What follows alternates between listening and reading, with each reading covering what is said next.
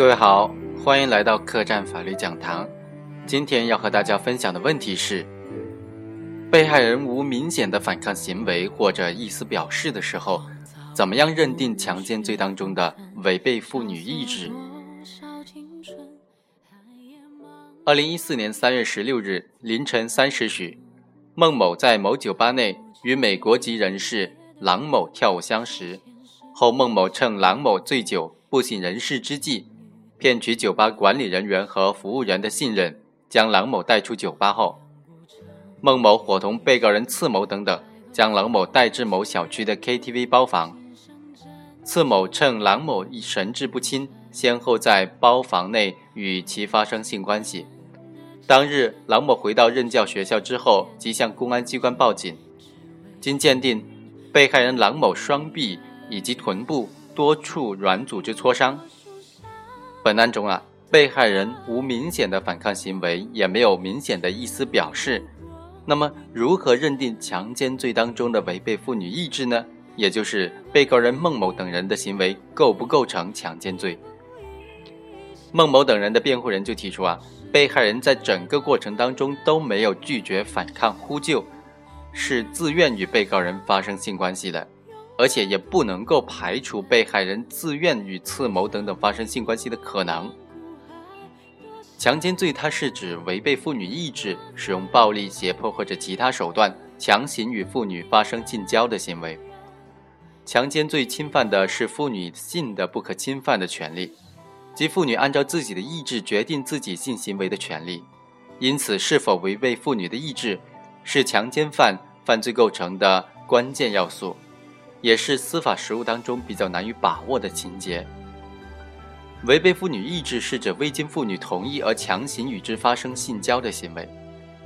判断是否违背妇女意志，关键是要看妇女对发生性行为是否同意。至于妇女表示同意是发生性关系之前还是性交的过程当中，都不影响同意的成立。但是女方无明显的反抗行为或者反抗意思表示的时候。不能够据此推定漠视状态下的不违背妇女意志。我们认为，对妇女是否同意不能以其有反抗行为为标准。由于犯罪分子在实施强奸时的客观条件和采用的手段不同，对被害妇女的强制程度也相应的有所不同，因而被害妇女对犯罪行为的反抗形式和其他表现形式也会有所差异。有的呢。是因为害怕或者精神受到强制而不能反抗、不敢反抗、也不知反抗，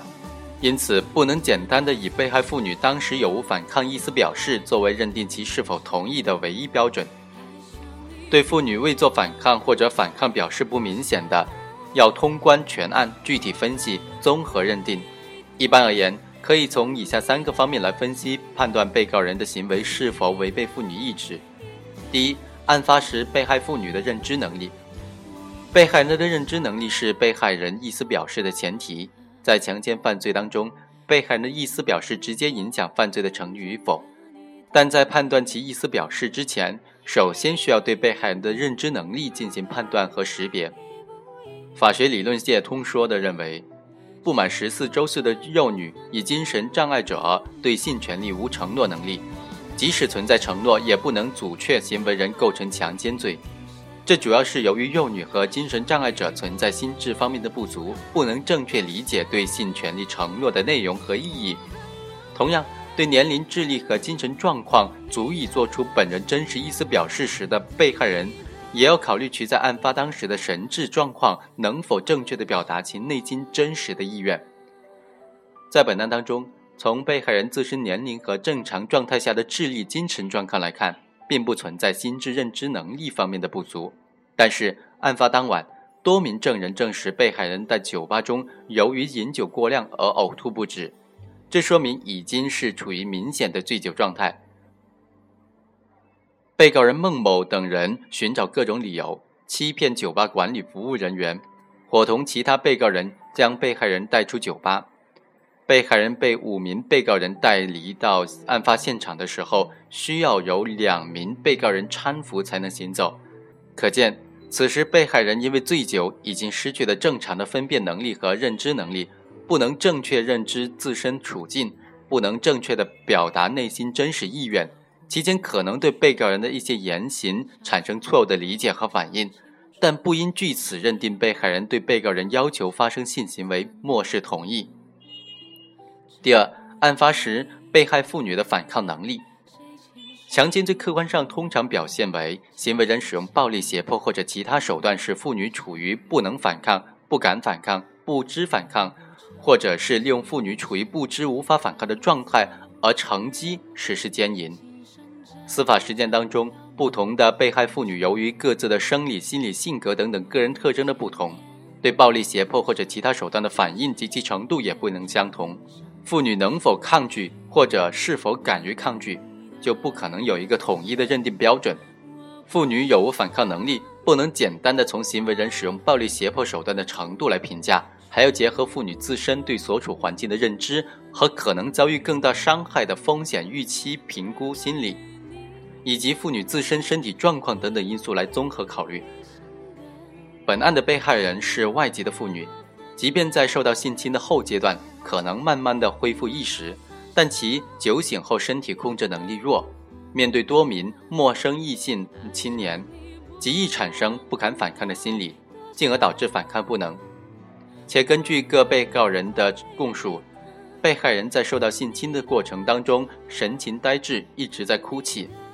在事后乘坐出租车返回学校途中仍然在哭泣，这些情况足以印证其不敢反抗的心理状态。综合全案情况判断，反映了被害人当时的真实心理状况。第三，被害人未做明确意思表示的客观原因，在被害人未做明确意思表示的情况之下，应当对其客观原因进行具体的分析。由于在实践当中啊，存在着未做意思表示情形之下的半推半就、漠视同意，和不敢反抗、不能反抗下的未做意思表示两种性质不同的现象。我们认为，应当结合案件具体事实和相关证据，对其客观原因进行分析，进而对行为人的行为作出准确的评价。应当从案发时的环境、双方是否是熟人关系、被害人的身体状况、行为人的人数等等因素，综合判定被害妇女是否具有选择表达不同意的意思自由。例如，行为人利用职权引诱对方。女方受到了一定程度的要挟后，在未做明确意思表示的情况之下，基于相互利用之动机与行为人发生性关系。在此情形之下，女方并未完全丧失一丝自由。结合其利用之动机，即使发生女方被欺骗的情况，行为人也不构成强奸罪。也就是说，在有证据证明女方对发生性行为存在心理上的自愿认可时，可以阻却行为人构成强奸罪。在本案当中，被害人到达案发现场前后，因醉酒对自身所处的环境状况以及可能遭遇的危险并不能正确认知，在案发过程当中神情呆滞，伴有哭泣，在案发后清醒之后立即报警，这些情况足以证实被害人的心理是对性行为的发生并非持自愿认可的态度。被害人之所以未做明确的意思表示，是因为客观上不具备明确表达不同意的条件。综上啊，本案被害人无明确反抗行为和反抗意思表示的情形，不能够推定为漠视同意。五名被告人明知被害人处于认知能力减弱的醉酒状态，利用被害人不知反抗、不能反抗、也不敢反抗的状态，与被害人发生性关系，其行为已经违背了妇女意志。所以，法院最终审理认为啊，被告人孟某等五人在被害人处于醉酒无意识状态之下，骗取酒吧工作人员的信任，谎称系被害人的朋友，从酒吧带走被害人，预谋实施性侵害，并利用被害人不知反抗、不能反抗的状态和不敢反抗的心理，违背被害人的意志，共同对被害人实施了性侵行为，其行为均构成强奸罪，判处被告人十年至十五年不等的有期徒刑。